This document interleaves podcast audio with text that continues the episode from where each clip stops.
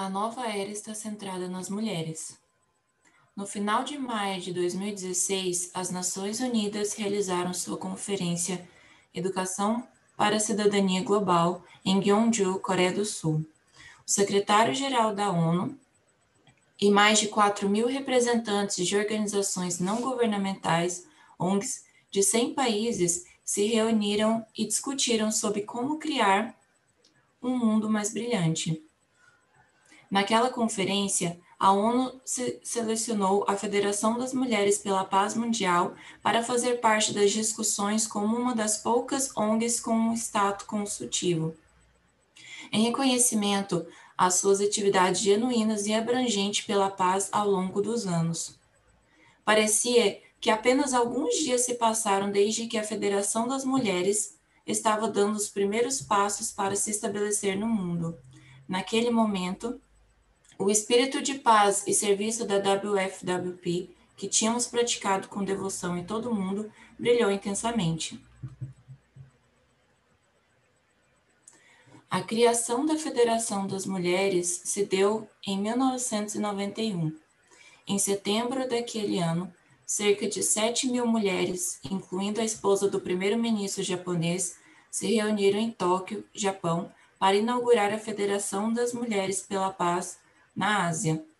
Como fundadora, fiz um discurso intitulado O Movimento do Amor Verdadeiro Levando Salvação à Ásia e ao Mundo.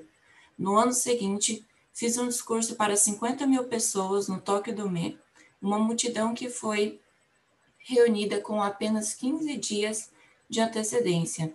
Falei com a paixão ardendo profundamente e muitos corações ficaram comovidos. No mês de abril seguinte, 160 mil mulheres de 70 países se reuniram em Seul.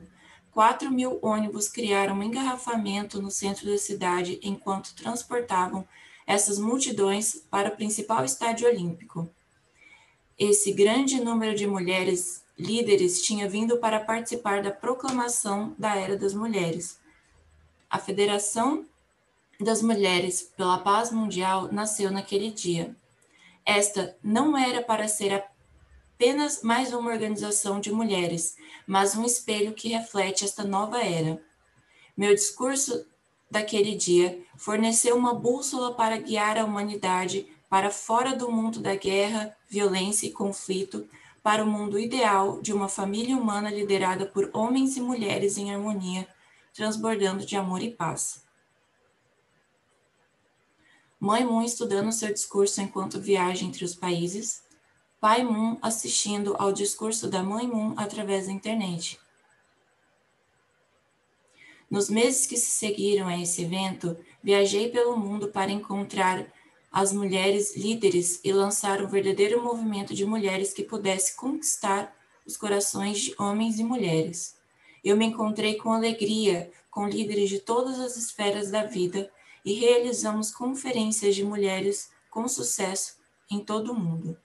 Até agora, nem os homens nem as mulheres conheciam o verdadeiro valor da feminilidade.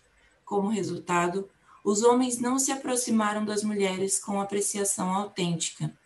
Para quebrar este molde, as mulheres nos tempos modernos têm feito campanha para promover os seus direitos e alcançar a libertação das restrições do passado. Em sua maioria, elas assumiram uma posição de reclamação contra os homens e canalizaram sua energia para movimentos políticos para mudar as leis. Com uma perspectiva diferente, lancei a Federação das Mulheres pela Paz Mundial como um movimento para despertar as mulheres para seu verdadeiro valor e ajudá-las a abraçar os homens e se desenvolver em parceria com os homens. Para ser um espelho claro que reflete esta idade, cada mulher precisa primeiro ser clara e pura dentro de si mesma. Cada uma precisa encontrar dentro de si o poder indomável que é necessário para superar o egocentrismo.